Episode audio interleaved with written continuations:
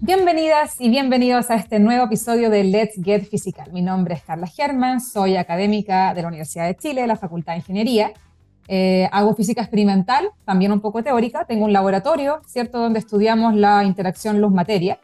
Eh, y también soy investigadora asociada del Instituto Milenio de Investigación en Óptica MIRO.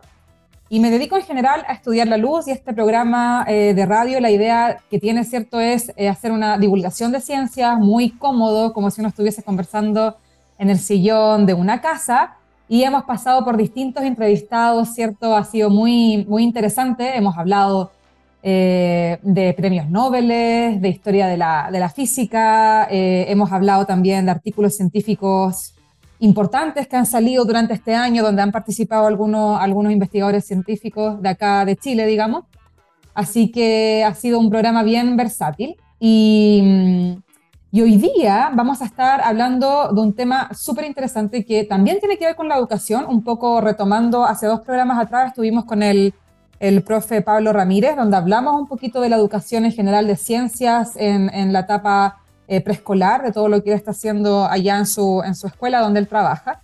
Eh, y hoy día vamos a volver a tocar el tema de la educación. Vamos a estar conversando con una investigadora y académica de la Universidad de Santiago, que a lo largo de su carrera ha estudiado cómo enseñamos la física en los establecimientos, cómo formamos a nuestros eh, nuevas docentes, nuevos y nuevas docentes, cómo se, se plasman las brechas de género también en la educación, que es un tema que tratamos de abordar las personas que hacemos ciencia y que además somos eh, mujeres o de alguna minoría de género, tratamos de abordar estos temas porque nos tocan más a nosotros también.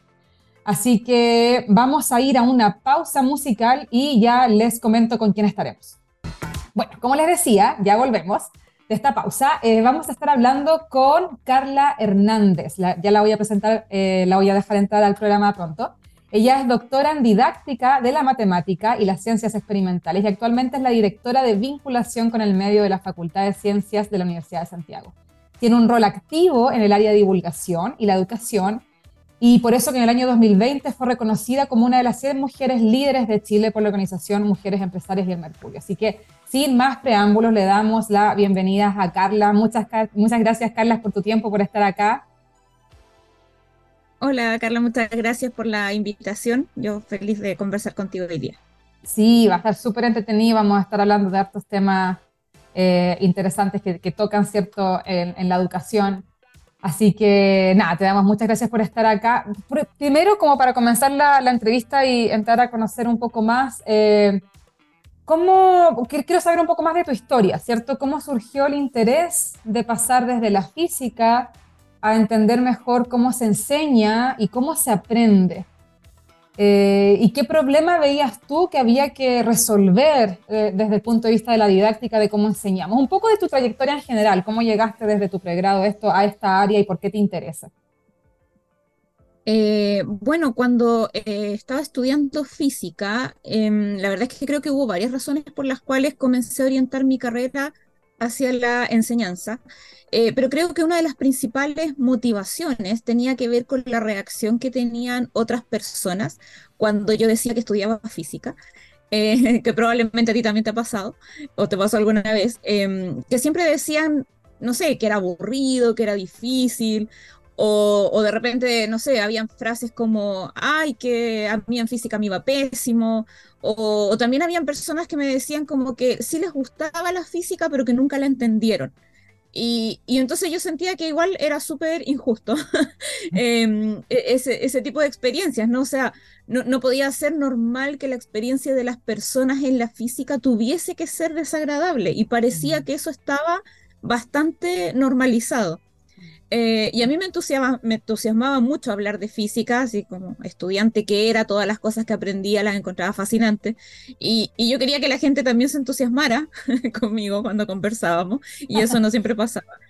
Entonces lo tomé más como una causa personal, yo diría, em, el poder trabajar para poder enseñar la física de maneras diferentes, em, porque, porque de verdad creía que había maneras de hacerlo diferente. Eh, poder hacer que las experiencias de mis estudiantes fuesen agradables. Y en, general, de hecho, eh, yo no esperaba que todos quisieran estudiar física, por ejemplo, cuando trabajaba en colegio, pero pero sí esperaba que mi clase fuese un lugar al que fuesen con gusto, ¿me entiendes? Que, que la disfrutaran. Y creo que hasta el día de hoy es algo en lo que sigo trabajando, lo sigo intentando.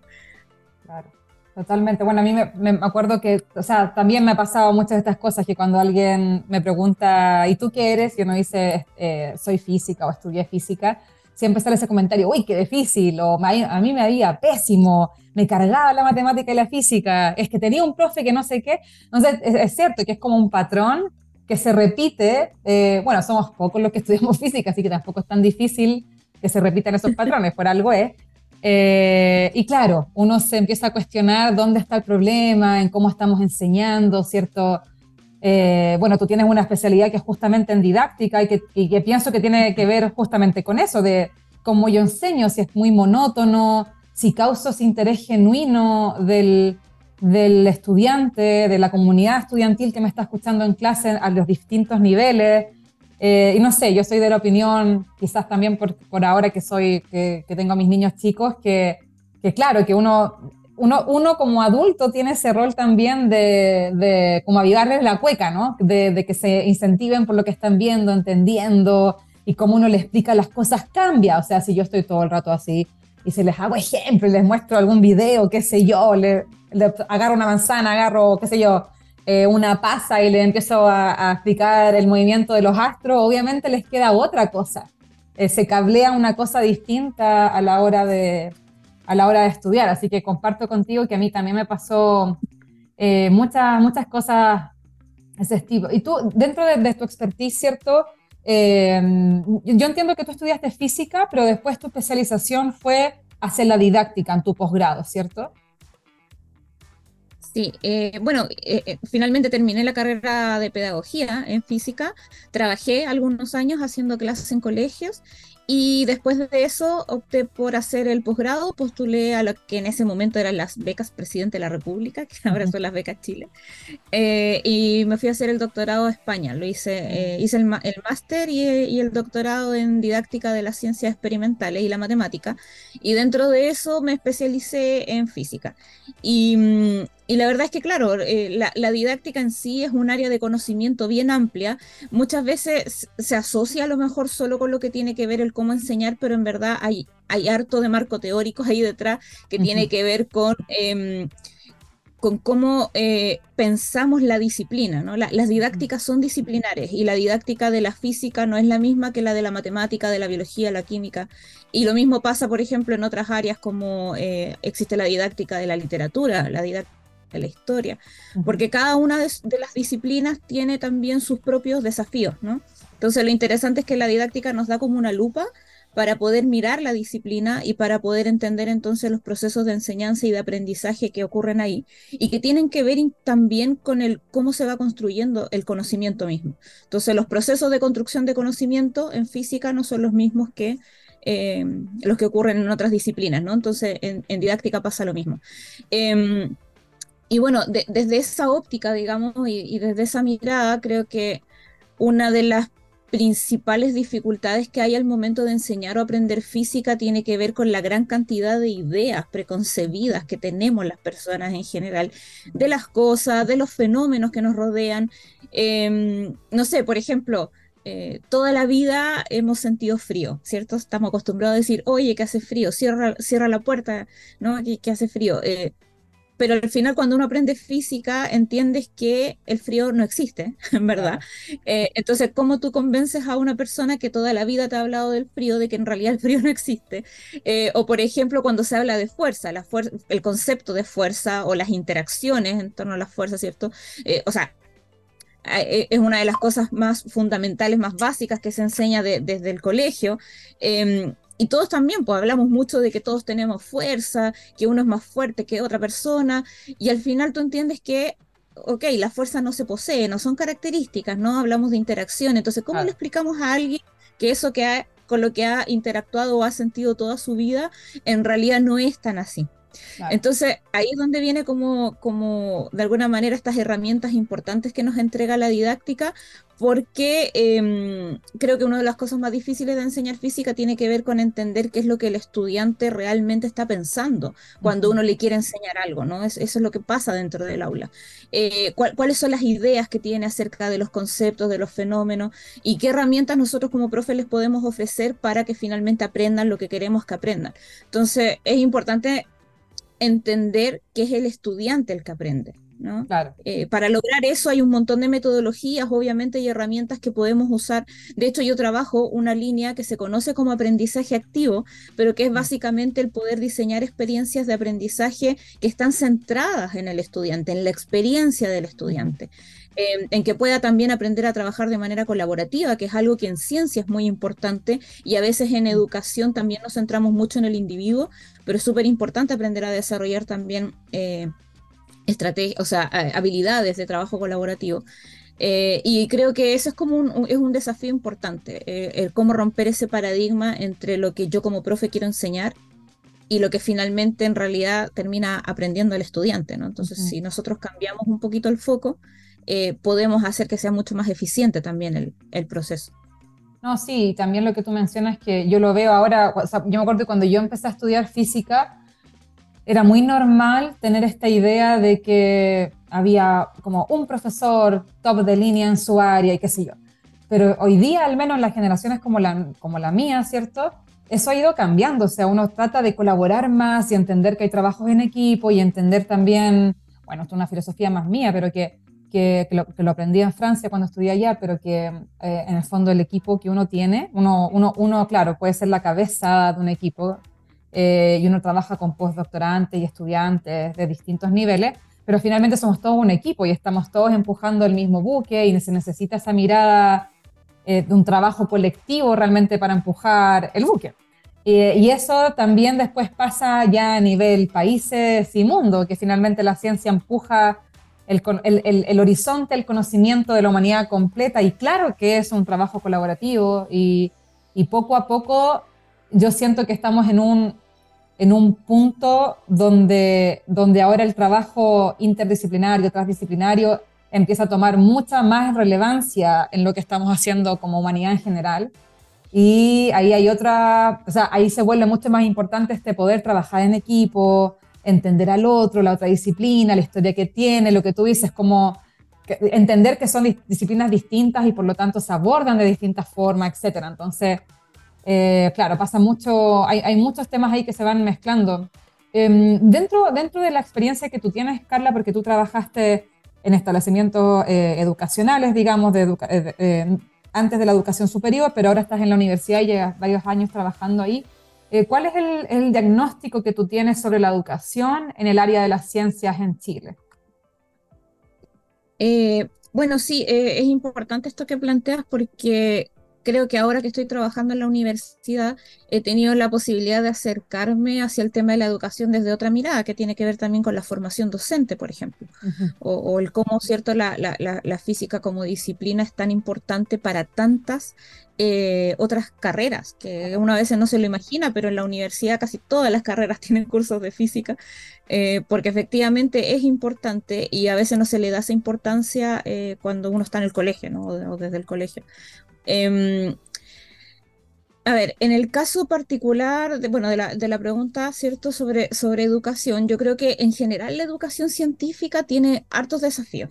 en términos así generales. Em, y cuando pensamos en el caso de la física particularmente, hay algunos adicionales, como por ejemplo, no sé, el tema de la reducción de hora en el currículum escolar, que es algo que afectó bastante a, a, la física como disciplina, Em, hay escasez de profesores de física, que eso también obliga a las escuelas a buscar profesores de otras disciplinas para enseñar esos contenidos. Creo que ahí se da un problema bien cíclico, digamos, porque obviamente si hay menos horas de clase, hay menos campo laboral o menos interés para estudiar la carrera, y si hay menos carrera, hay menos egresados, ¿me entiendes? Y si hay menos profe, entonces el problema se devuelve al colegio, en fin, yo creo que es un problema eh, sistémico que no sé si está del todo, del todo abordado, eh, pero que pasa también por un tema de políticas, ¿no? de políticas públicas y de sentarse realmente a discutir cuál es la educación científica que queremos para nuestro país. Y creo que esa discusión, así como tal, digamos, o con la profundidad que amerita, eh, no la hemos tenido.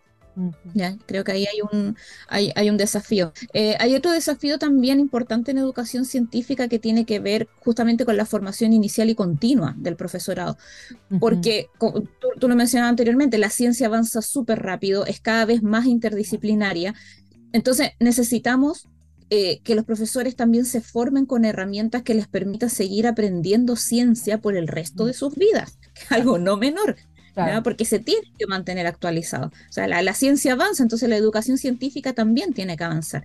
Eh, pero en la práctica eso también es súper difícil, porque en el sistema escolar no siempre se les respeta, por ejemplo, el tiempo de dedicación horaria que los profes necesitan para que preparen clases, o sea, en qué momento se van a detener a leer artículos científicos, por ejemplo, o capacitarse, si están full horas de clase todo el día, ¿no? todos los días de la semana.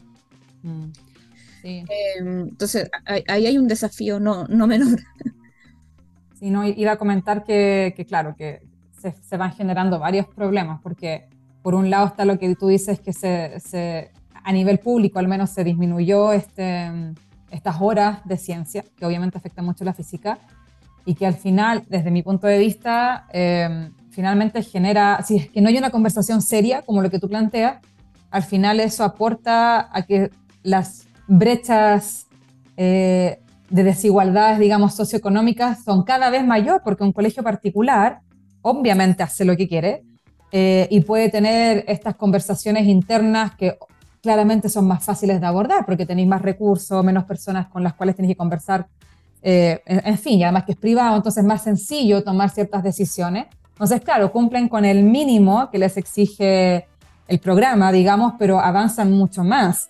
Entonces, claro, después, cuando ya alguien llega a nivel de universidad, uno ve las diferencias, que hay personas que, no sé, en matemáticas qué sé yo, se quedaron viendo logaritmos y otras, por decirte algo, y otras que vieron matrices y derivadas. Entonces empezáis como a ver mundos de diferencias que tú decís, chuta, ¿cómo ahora nivelo? Porque efectivamente no le puedo pasar ahora en la universidad, eh, tengo que em, asumir que la base con la que llegan eh, la comunidad estudiantil es diferente, es diversa y cómo me hago cargo yo de esa diferencia eh, porque, porque, claro, arreglar el otro problema no vamos a demorar mucho más pues, y no, tenemos las, como tú dices, hasta que no haya una conversación seria al respecto de cómo quiero avanzar, dónde. Yo insisto, de repente tener esas conversaciones, si yo quiero que en 50 años más, ya, o 100 años más, eh, Chile tenga un premio Nobel de física o un premio Nobel de, de, algo, de química, biología, lo que sea, ¿qué tengo que hacer? ¿Cómo potencio?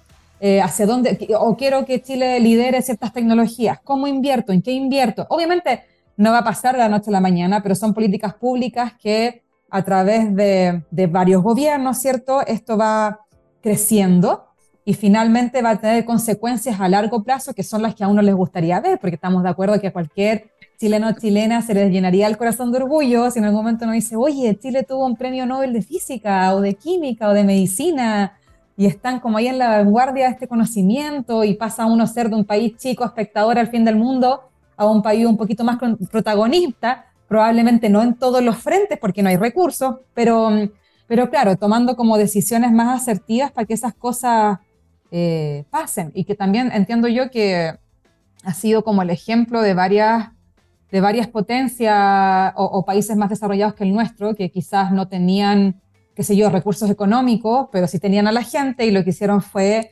invertir en la gente, sus capacidades, desarrollos, etcétera. Entonces, se tocan varios, varios temas ahí que son bien importantes. Y lo otro que también decías sobre la formación de los profesores, porque claro, a, nosotros no pasa, que es lo mismo que te pasa a ti, que en la academia como de universidad, de alguna forma nosotros estamos todo el día estudiando, todo el tiempo, porque obviamente estamos en una dinámica distinta que es eh, el sacar nuevos papers, ciertas investigaciones, proyectos, hay que postularlos, tienes que estar consciente del estado del arte de tu disciplina, y así vamos construyendo, pero claro, al nivel eh, de, profesores y de, docentes, ¿cierto? Eh, del colegio, escuela, educación, eh, educación ¿cierto? primaria o secundaria, como tú dices, muchas veces la realidad es que no hay ni tiempo, o sea, ni siquiera ya, ni siquiera vamos a abordar el problema de cómo pago una formación, ¿cierto? Porque además es otro problema, porque obviamente sabemos que el sueldo de nuestros profesores deja muchísimo que desear. Entonces, si más encima le pones la responsabilidad a ellos de que con tus recursos te pagues una formación, eso no va a pasar jamás. O sea, tiene que haber algún incentivo cierto eh, público de los colegios, de las escuelas, de, estar formando continuamente a sus docentes, porque sabemos que eso eh, va a fomentar, va a ser en directo beneficio de la comunidad estudiantil que yo quiero formar. Eh, y también yo no, yo no tengo claro cuántos como diplomado o, educación continua se ofrecen tampoco al profesorado, digamos. No sé, me imagino que tú sabes mucho más que yo de esto, pero no, yo no tengo claro cuántas oportunidades de formación reales tengo un profesor para ir educándose en estos temas, digamos, más contemporáneos de la física, cómo ha ido evolucionando el tema.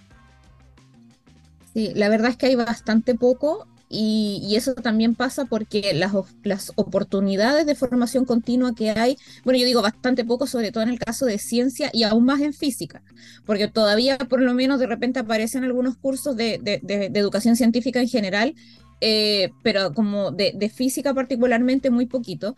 Eh, pero eso también pasa porque hoy en día la, la, oferta de educación continua la generan las universidades. Si no tienes gente en las universidades que también tenga tiempo para poder dedicarse a cursos de formación continua, ¿me entiendes? Entonces también ahí hay un, un problema, o sea, un, o sea, trabajando desde la universidad, creo que de ahí, por ejemplo, radica la importancia que tiene la vinculación con el medio como una actividad misional de las universidades, porque las universidades tienen un rol social que tienen que cumplir.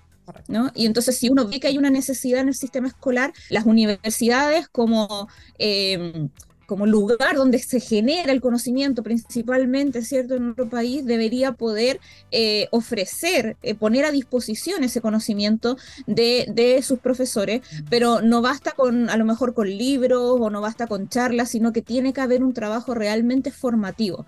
Entonces ahí también hay, hay, un, hay un desafío para las universidades que necesitamos generar más instancias de formación continua mm. eh, para nuestros profesores y en el sistema escolar poder respetar y dar herramientas a los profesores y como tú decías, también costearle, por ejemplo, em, la realización de este tipo de cursos, porque tampoco me parece justo que tengan que usar sus vacaciones, por ejemplo, para ir a hacer cursos de capacitación porque durante el año no les queda tiempo. Eso también es, parte del problema. Entonces requiere una, una, no sé, una revisión, una discusión más profunda ¿no? y, sistémica.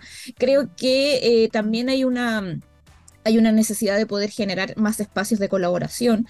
Por ejemplo, hay un proyecto con el que estamos trabajando en la, en la Universidad de Santiago, ya llevamos tres años, trabajando con profesores del sistema escolar eh, y creamos una comunidad de aprendizaje que se llama, ¿no? Como es, una, es una comunidad en realidad donde científicos de la universidad y profesores del sistema escolar trabajamos durante todo el año, imagínate, ya llevamos tres años, pensando en cómo llevar los temas de astrofísica de frontera, que, que son los que trabajamos en el Centro Zaires, eh, para poder llevarlos a la escuela. Y ha sido súper enriquecedor ver cómo en realidad todo ese conocimiento que se genera y que a veces descansa en los papers, papers o sea, digamos, descansa en artículos científicos que a veces solo los lee una porción de la comunidad científica, en realidad uno puede llevarlos a la escuela, pero haciendo un trabajo de acompañamiento, porque no podemos pretender que los profesores se vuelvan expertos mm. en todos los temas de ciencia para extraer información de los artículos y llevarlos a la escuela. Tampoco, le, tampoco les corresponde, ¿me mm. entiendes? Entonces tiene que haber una responsabilidad compartida hay un trabajo compartido entre quienes generan el conocimiento científico y quienes lo, tienen que tomar para poder enseñarlo, ¿ya? Porque tampoco le corresponde a los científicos hacer ese trabajo, ¿me entiendes? Mm. O sea, uno no le puede pedir a los científicos que vayan a la escuela a enseñarles ciencia a las demás personas. Para eso están los profesores. Entonces es súper importante el rol que cada uno tiene en, nuestra sociedad. Y si logramos establecer más puentes de conexión, yo creo que realmente podemos romper estas barreras que se generan entre el conocimiento científico y la ciencia que se enseña y que se aprende en la escuela. Y creo que si en la escuela, esto ya como para poder cerrar la idea, eh, creo que si en la escuela los estudiantes aprendieran ciencia, eh, más relacionada con, con, el día a día, es decir, no, no en el sentido de lo cotidiano, sino que entender cómo la ciencia realmente es útil, que es necesaria, que se usa para muchas cosas, ¿cierto? Eh, a lo mejor eso también generaría un cambio en, en, la idea cómo se concibe la ciencia, mm. que a veces se ve como algo súper lejano, eh, o que solo le sirve a las personas que se dedican a eso, ¿me entiendes? Eso a largo plazo podría tener también impacto a nivel de política pública, lo que tú mencionabas, porque creo que en la escuela no solo, nos, o sea, en la escuela cuando uno enseña ciencia, no, no la enseñamos pensando en formar científicos necesariamente, científicos o científicas. La, tenemos que enseñar pensando en que vamos a formar personas que el día de mañana van a poder tomar decisiones. Y si ellos consideran que la ciencia es algo útil, algo en lo que se debe invertir, el país va a poder transitar en esa línea, ¿no? en esa dirección. Sí, y tocas hartos puntos que son que quería comentar, porque primero, claro, o sea, yo creo que también es que hay, hay demasiadas conversaciones profundas que hay que tener, ese es el problema, es demasiado, pero claro, una de las cosas que tú tocaste es que es que también creo yo, esta es una opinión también personal mía, pero que de pronto yo no, yo no estoy tan de acuerdo en cómo se concibe el éxito científico. Porque claro, obviamente, si solo se consideran la cantidad de papers, qué sé yo, el factor de impacto, el índice H, que son todas las cuestiones con las cuales a nosotros nos evalúan, eh, y ese es como el incentivo final, o uno sabe que en realidad tu calidad como científico depende de eso, es complejo, porque a ti te puede gustar hacer divulgación, te puede gustar, o, incluso puedes tener una responsabilidad, digamos, en tu mente, ¿cierto? De, oye, no, yo quiero ayudar a los profesores a formarse y todo, y quiero invertir tiempo en esto, porque es una inversión, o sea, hacer educación eh, continua es una inversión de tiempo, de recursos.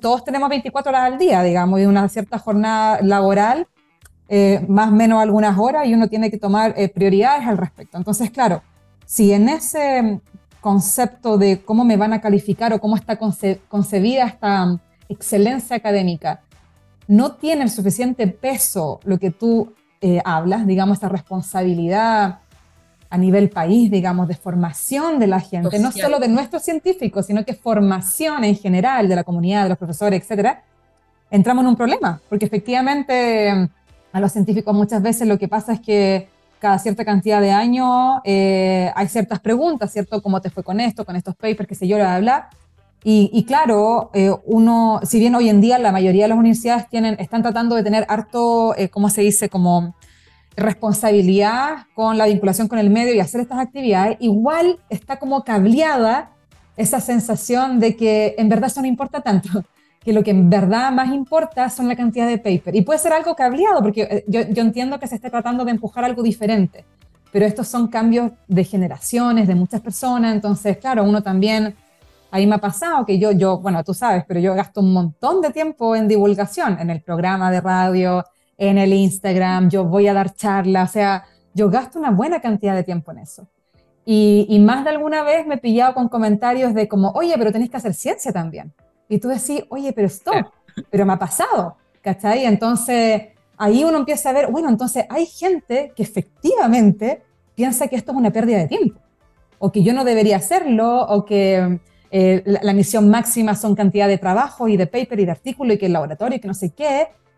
Y a mi juicio te olvidas completo del rol formador, no solo de tu gente, sino que de la gente como de la comunidad de tu país, donde finalmente, para que andamos con cosas, pero nosotros nuestros proyectos, nuestros sueldos específicamente en, universidades públicas, o sea, hay, hay dineros de los chilenos entre medio. Entonces, a mí se me hace muy natural que si yo me gano, que sea un Fondesit, un lo que sea, eh, que obviamente yo al menos intente tener esa vinculación con la gente. Oye, yo este dinero que se me dio, lo estoy usando en esto, estoy avanzando en esto otro, aterrizarlo en un lenguaje común y obviamente si puedo ayudar a la formación de los docentes para que ellos en sus aulas puedan incentivar a las nuevas generaciones. Y, y, diste un punto que para mí es crucial. No necesariamente ser científicos o científicas. No es eso, porque siempre yo he escuchado muchas discusiones que es como, ¿cómo genero más científico y científica? Porque claro, hay, hay brechas de género, sobre todo por, las brechas de género, ¿cierto? Pero, pero yo creo que el rol de la ciencia no, no va solo por tener más gente haciendo ciencia, sino que porque la gente que no va a hacer ciencia, como tú bien dices, entiendan la importancia de la ciencia en la comunidad. Entonces, claro, como que se abordan tantos temas que uno también se, ¿cómo se dice eso en español? Como, eh, es como que uno se pierde un poco de, de, dónde empezar, cómo empiezo. Hay muchas conversaciones que hay que tener en profundidad y hay varios círculos, ¿cierto? Como, como viciosos al respecto, es que uno no sabe cómo empezar. Pero bueno, parte del programa y de conversar estos temas, creo que yo que va en esa dirección, de al menos, de al menos identificarlos. O sea, acá hay cosas que conversar, hay cosas que conversar, hay cosas que conversar, hay cosas que reevaluar, etcétera. Y eso creo que eso es positivo, digámoslo así. No, no vamos a solucionar el tema en una hora, en una hora de programa, pero sí al menos se van planteando los temas sobre la mesa y uno va generando conciencia, que finalmente es, es, muy importante en la etapa en la cual eh, nosotros, nosotros estamos.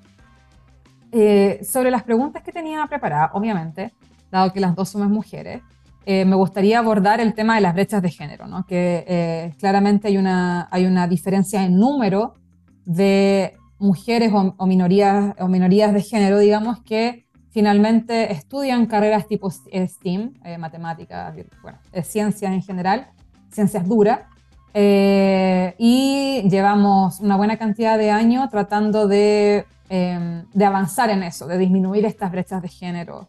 Entonces, quería preguntarte un poco, eh, ¿por qué, cómo tú, o sea, claramente todos queremos, yo me imagino que todos queremos avanzar en que estas brechas disminuyan. Eh, y en ese sentido, preguntarte a ti, ¿por qué es importante enseñar las ciencias con perspectiva de género? Que es un tema que también acá en la universidad hemos hablado mucho.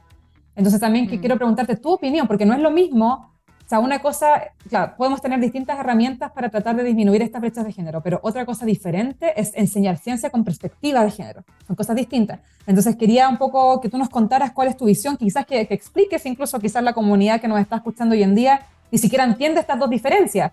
Eh, entonces un poco como hablar del tema, de este tema en particular. Eh, sí, es importante, importante abordarlo porque creo que eh, estamos más o menos todos de acuerdo en que hay brechas, ¿no? Y que esas brechas eh, que son por género tienen que ver con la participación, la baja participación de mujeres, tú ya lo mencionabas antes. Em, ahora, también hay que tener en cuenta que cuando hablamos del concepto de género, muchas veces a nivel estadístico se reduce la discusión solo a diferenciar hombres y mujeres y, digamos, si eso es un tema, es que hablar de la diversidad en términos de género, o sea, es que acá ni siquiera se ha instalado esa, esa, discusión, o sea, estamos, claro, estamos súper... Eh, eh, bastante atrasados, yo diría, mm. y tenemos conversaciones también pendientes. Em, pero, pero haciendo, haciendo eh, énfasis así particularmente de lo que tiene que ver la participación, por ejemplo, de mujeres en ciencia, eh, creo que también durante harto tiempo se ha abordado la problemática colocando el foco en el fomentar que más mujeres se interesen en la ciencia, ¿no? Y a mí me gustaría plantear, y es algo en lo que, en lo que he estado eh, discutiendo en los últimos años, que creo que el problema no va por ahí. Mm. Para mí el problema tiene que ver con cómo erradicas los obstáculos y las barreras, que es distinto. ¿Te fijas? O sea, uno no tendría por qué ir a decirle a una mujer, oye, eh, tú sí eres capaz, ¿Ah? Dale, interésate por la ciencia, porque eso debería ser un proceso natural que es exactamente lo mismo que le pasa a cualquier hombre cuando se interesa por la ciencia. La diferencia está en que los hombres no tienen barreras y las mujeres sí. Y esas barreras pasan por todo lo que ya sabemos, ¿no? El tema de los estereotipos, eh, las cargas sociales que se les atribuyen a las mujeres, las labores de cuidado, o sea, un montón de cosas que, eh, que, se, se, digamos que de alguna manera van van obstaculizando, ¿cierto?, este desarrollo de las mujeres o, o, que puedan tener una trayectoria formativa en el área de la ciencia. Entonces, para mí es importante hacer ese hincapié y tratar de darle la vuelta al problema.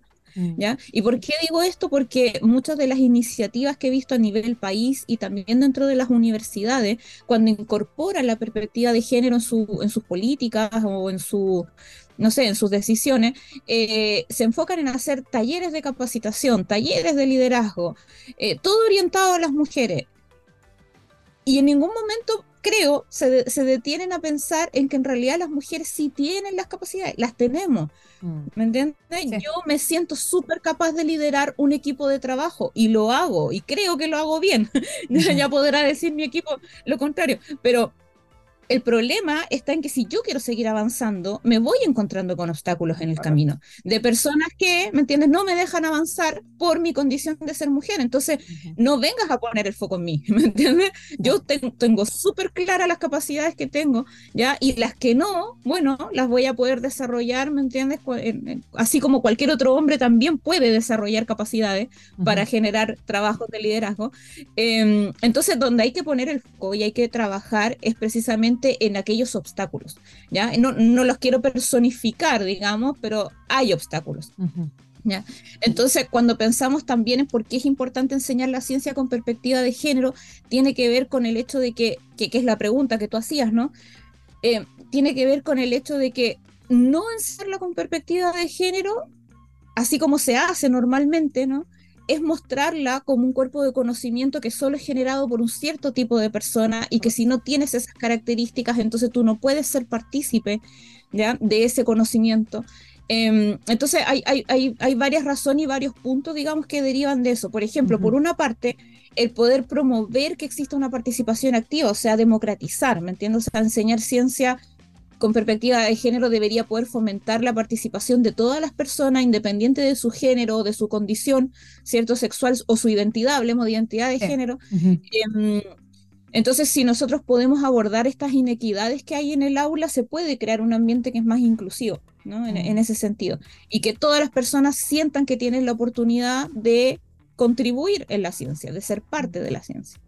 Eh, también hay un tema ahí social y cultural, ¿no? O sea, cuando uno incorpora la perspectiva de género en la enseñanza, eh, todos los estudiantes en general por igual pueden ver la relevancia que tiene también la ciencia en los contextos culturales o sociales en los cuales cada uno también se, desarrolla, ¿no?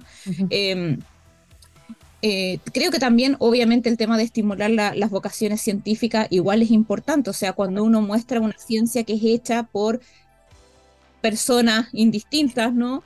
Eh, sin, características determinadas, es muy probable que eh, haya también ciertos hombres y mujeres por igual que, quieran dedicarse a la ciencia. Entonces, romper los estereotipos es súper importante.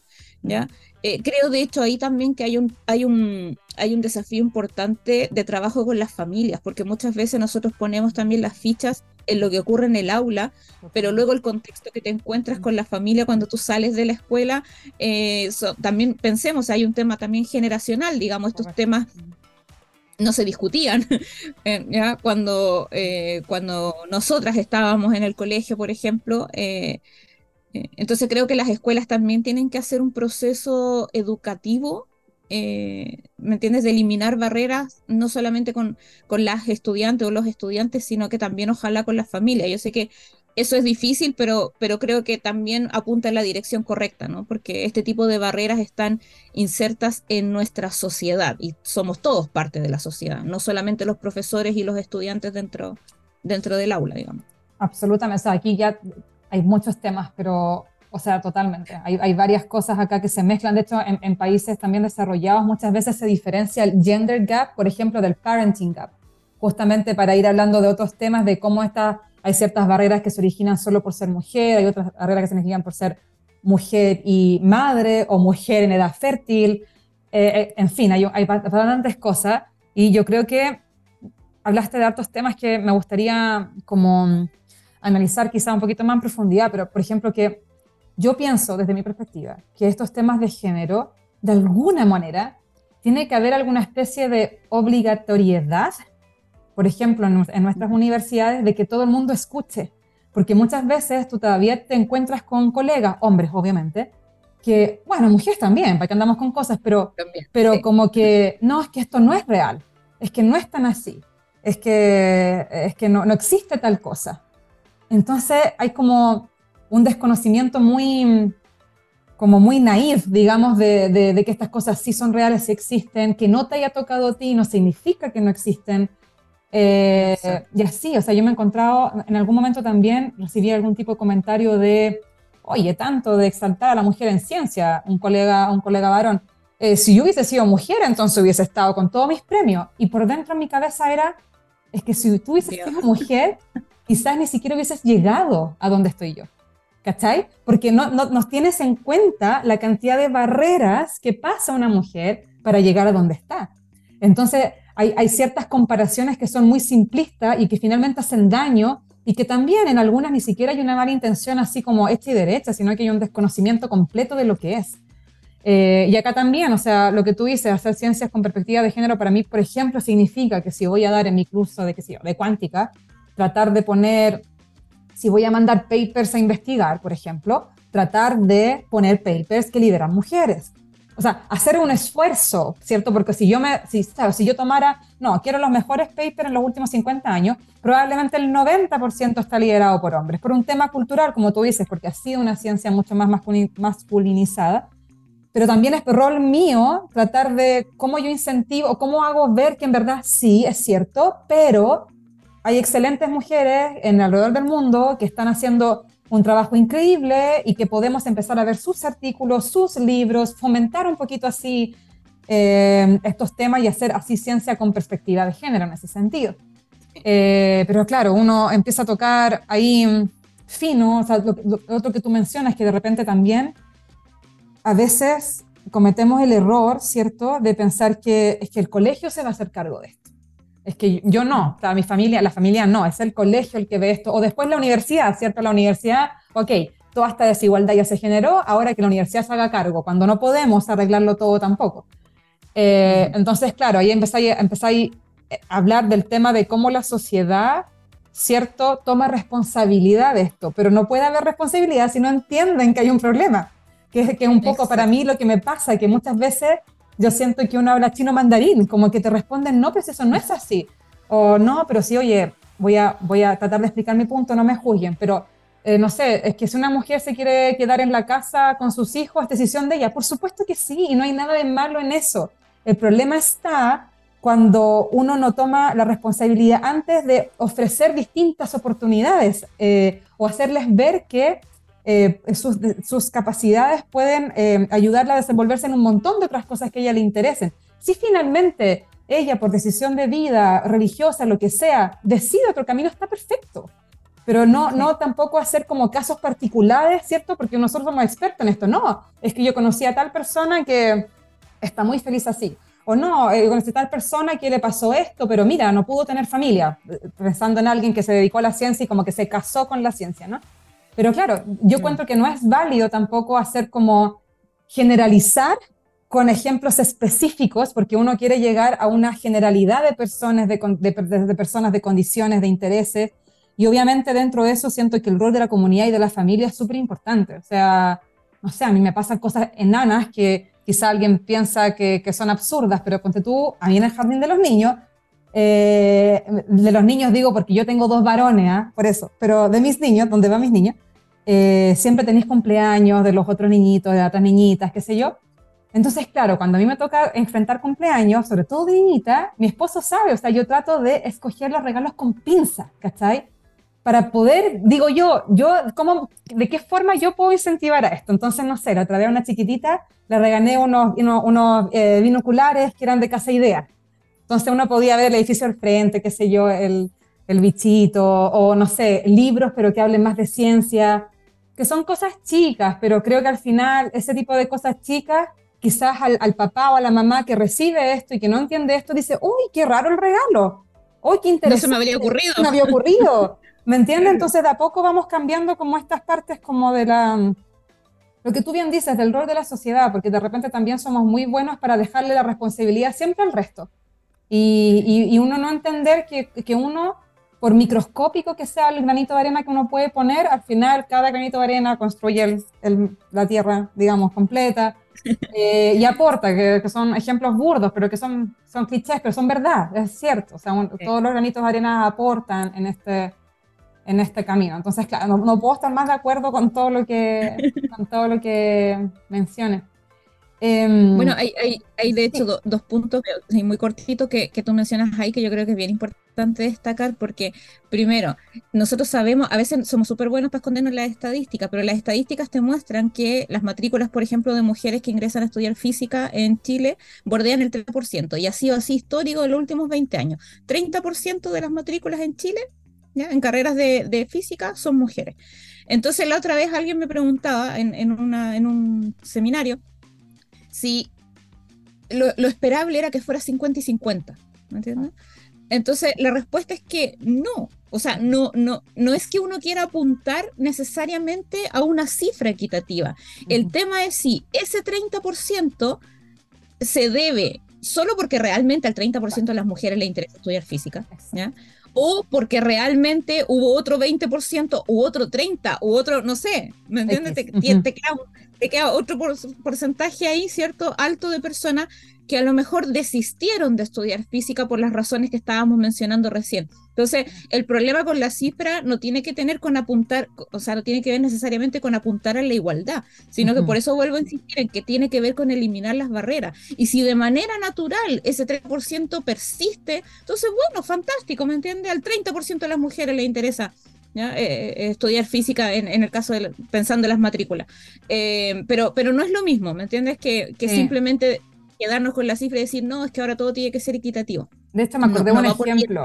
Me acordé un ejemplo que una persona hace, hace poco, hace un tiempo atrás, me comentó, eh, oye Carla, pero ¿por qué no se hace el mismo esfuerzo por generar eh, equidad o igualdad en carreras como enfermería, donde claramente son más mujeres que hombres?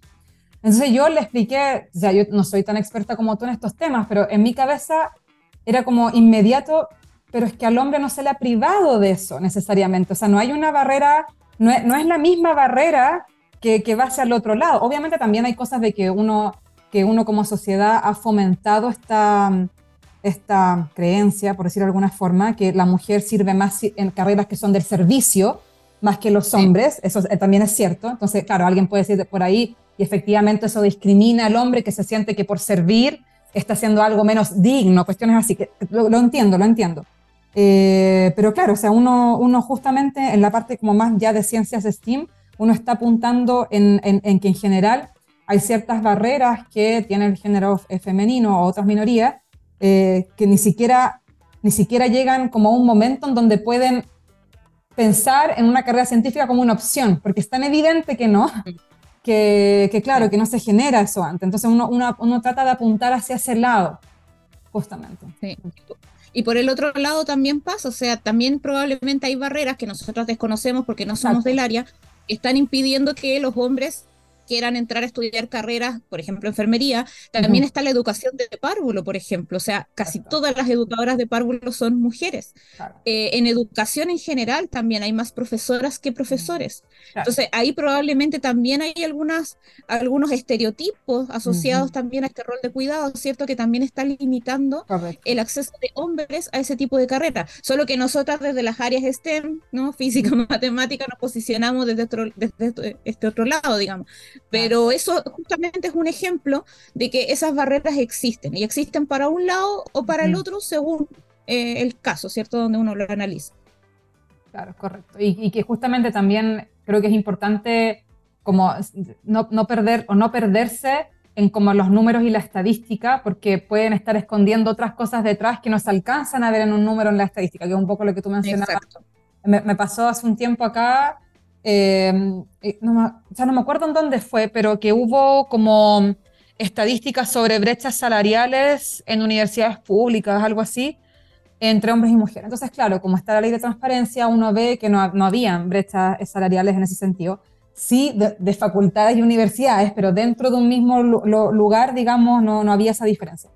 Pero me encantó porque en ese momento em, un hombre levantó la, la voz y dijo que eso no era tan así, porque en esa, en esa, en esa estadística que se sacaba, no se consideraban, por ejemplo, los proyectos Fondesit o Instituto o Milenio, lo que sea, que obviamente es, una, es un delta considerable de sueldo para el individuo, eh, y que obviamente ahí se empezaba a disparar la brecha, porque efectivamente, eh, teniendo en mente de que todavía en Chile no alcanzamos una corresponsabilidad, por ejemplo, en términos familiares, con los, con los niños o personas de cuidado que uno necesite, Ah, pues claro, ahí empezaron a ver por qué, ¿cierto? Quizás había mujeres que participaban mucho menos en ese tipo de, de proyectos. Y ahí entraba la discusión, bueno, es que no puede, no puede hacer más porque tiene otras responsabilidades que socialmente se le han atribuido o que es más difícil sacarlas. Entonces ahí empiezas a ver cómo una estadística de un número en verdad no te engloba el problema completo.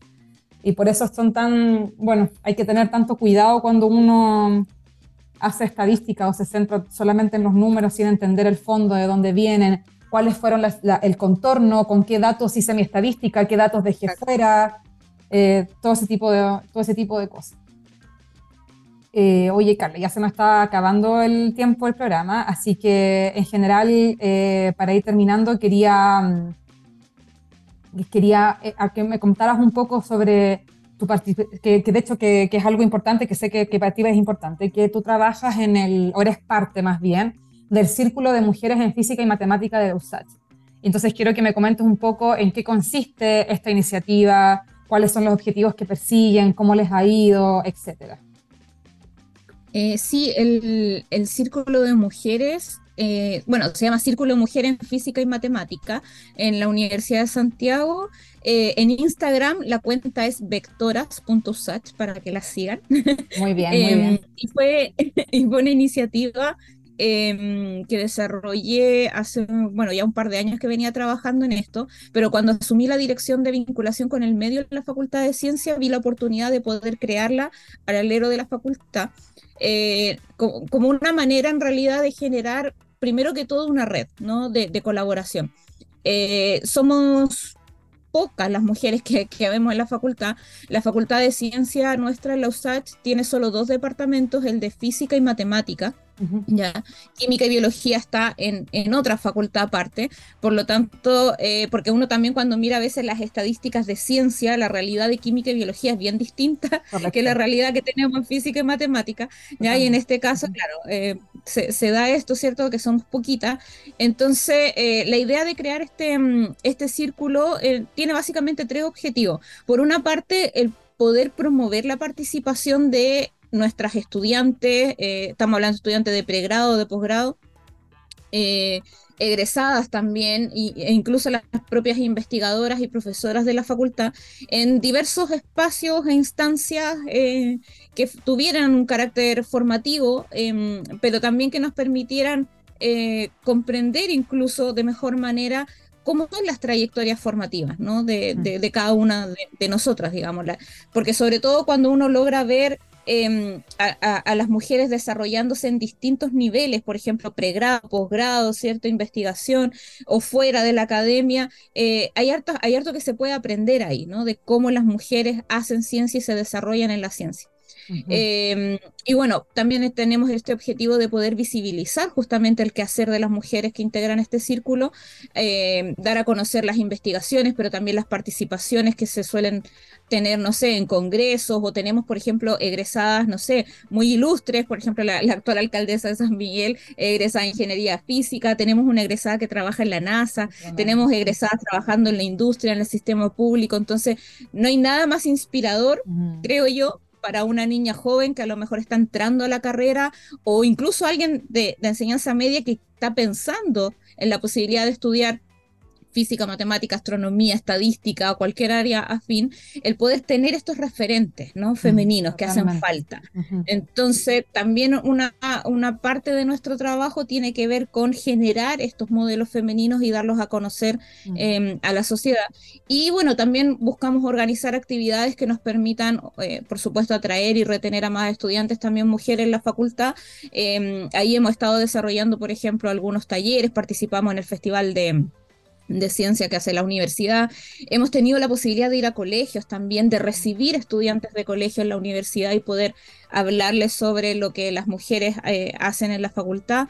Em, y bueno, llevamos dos años eh, ya trabajando en esto y, y, ha sido, creo, una experiencia bien eh, gratificante. Mm. ya somos más de 70, 74 mujeres en una facultad eh, que es más mayormente de participación masculina, así que la verdad es que creo que ha sido un, espacio eso, bastante enriquecedor y que además nos plantea un montón de desafíos porque tenemos, bueno, muchas ganas de, seguir también eh, trabajando juntas y desarrollar nuevas iniciativas. Entonces el Instagram, para que la gente lo recuerde, es vectoras.usach. Ese es el Instagram de, esta iniciativa para que los puedan seguir. Bueno, Carla, nos encantó tenerte en el programa. Obviamente son temas súper difíciles. También quiero hacer un disclaimer antes de cerrar, pero eh, yo creo que acá ambas entendemos que no, tenemos verdades absolutas, vemos las cosas desde nuestra trinchera, también estamos aprendiendo, si de repente vimos algo de una forma distinta o que no está bien, todas las disculpas pertinentes, estamos tratando también de entender este tipo de cosas y eh, mejorar, si finalmente lo que uno quiere, cierto, es que la sociedad sea más justa, eh, eh, disminuir estas brechas que existen y, que claro, que uno desde su granito de arena trata de contribuir dentro de lo que puede y está bien, o sea, es, parte de la, del, del, pienso yo, de la responsabilidad que tenemos todos y todas en nuestra sociedad para avanzar a un sistema más justo, equitativo, en las diferentes líneas que hay, que tampoco es solamente STEAM, pero obviamente es lo que nos compete a nosotras porque trabajamos en esto, digamos, pero eso, así que bueno, Carla, muchas, muchas gracias. Nos encantó tenerte. Gracias por tu tiempo. Muchas gracias a ti por la invitación y la verdad es que agradezco el espacio porque tal como tú dices, no, no, no, se trata de dar respuestas, sino que al revés. Yo creo que este es un muy buen espacio para plantear las preguntas y si logramos dejar planteadas las inquietudes, entonces el objetivo está cumplido. Así que muchas gracias por la, por la invitación a esta conversación. De nada, Carla. Bueno, con eso ya entonces nos vamos despidiendo del programa. Espero que les haya gustado. Si se, dan, si se van dando cuenta, estamos tratando de ampliar el programa porque ahora tenemos el bloque completo de 10 a 11. Entonces, de a poco estamos eh, teniendo conversaciones más profundas donde podemos abarcar más temas, ¿cierto? Que, claramente son, son, son interesantes, son de, bueno, de, interés de toda la comunidad porque queremos avanzar hacia una comunidad eh, más justa y equitativa. Así que eso, muchas gracias. Nos vemos el próximo lunes, 10 de la mañana. Let's Get Physical, solo por TX Plus. Chao, chao.